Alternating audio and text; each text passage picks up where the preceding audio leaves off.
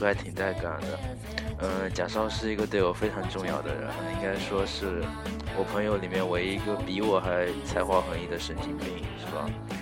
嗯，我是通过十八认识他的，不对，是是他通过十八认识我的。但是他看到我的文章，然后就问十八：“这个人是谁啊？快 快介绍给我，我崇拜死他！”啊，这是我意淫的。反正结局就是他主动来找我说。林先生，你这个写的东西太脏了。我说哦，表面平静，心里高兴的一塌糊涂。我想，我操，居然居然有人看我写的东西，还是个还是个陌生人。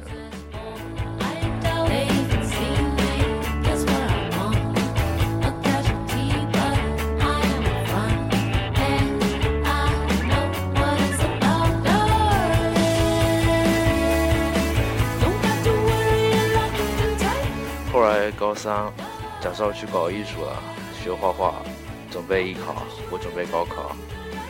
那天晚上，有天晚上，他打电话给我，和我说：“你的小说我看完了。”我说：“哪个啊？”他说：“我认为无名山真高一点七三米啊，就是我找十八要的。”我操！我感动得一塌糊涂啊！居然有人把把我的小说看完了。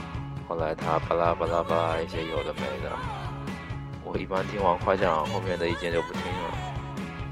开玩笑了，后面的意见也虚心接受了，就是不改而已。当时我觉得艺考真闲哈，怎么居然还还会去看我的小说？后来我听说，我身边去艺考的同学基本上每天画画就没休息过。知道真相的我眼泪掉下来，觉得必须要和丫见个面啊。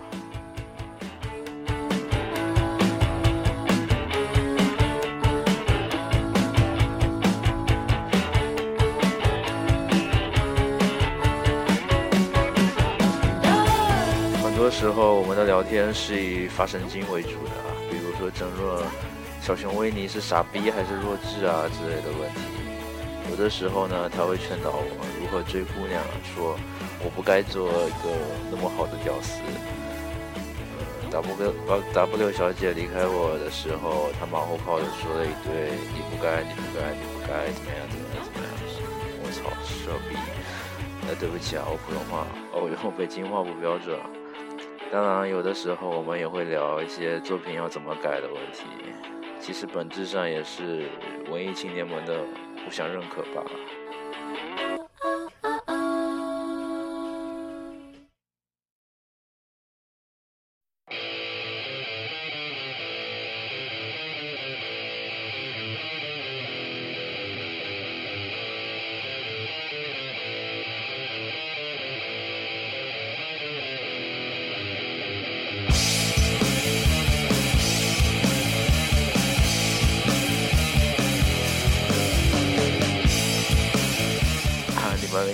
看出来了吧？今天我心情特别好，放的都是特嗨的歌。继续说贾少啊，呃，刚才说到哪了？哦，其实本质上呢，我们的这种聊啊作品怎么改的问题，其实也只是文艺青年们的互相认可罢了。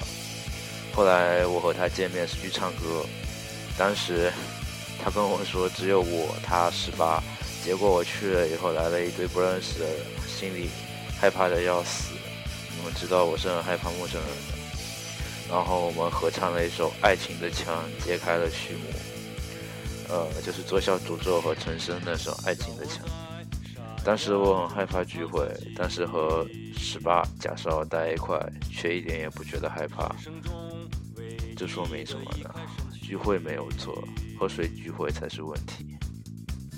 石头般的心灵，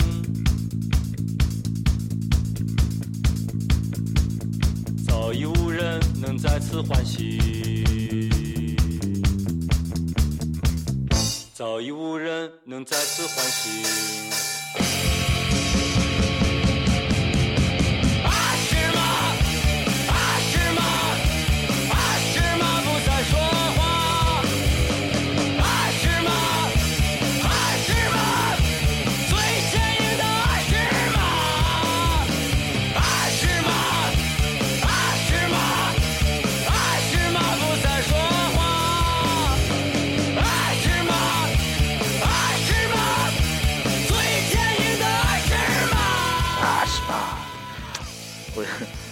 觉得谢天笑是土窑的代言人，这这首摇滚确实挺土的，你会发现他的和弦啊、鼓点啊都挺土的，但是就就是嗨，对吧？没办法。呃，我刚说到聚会没有错，和谁聚会才是问题。现在这个神经病正在如火如荼的写话剧啊、学雕刻啊，哼，我感觉他长了胡子应该就是齐白石的感觉。现在我很少写作、看书，感觉自己在一点点被生活吞噬。但是，一想到有贾少这种朋友存在，我就又情不自禁的拿起书。我觉得不能被他比下去，是吧？毕竟以后我们还是要一起搞艺术的人。也愿在黑夜将爱情抛弃。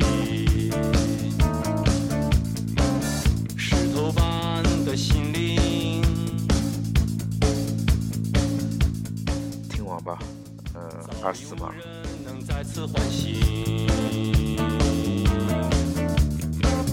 早已无人能再次唤醒。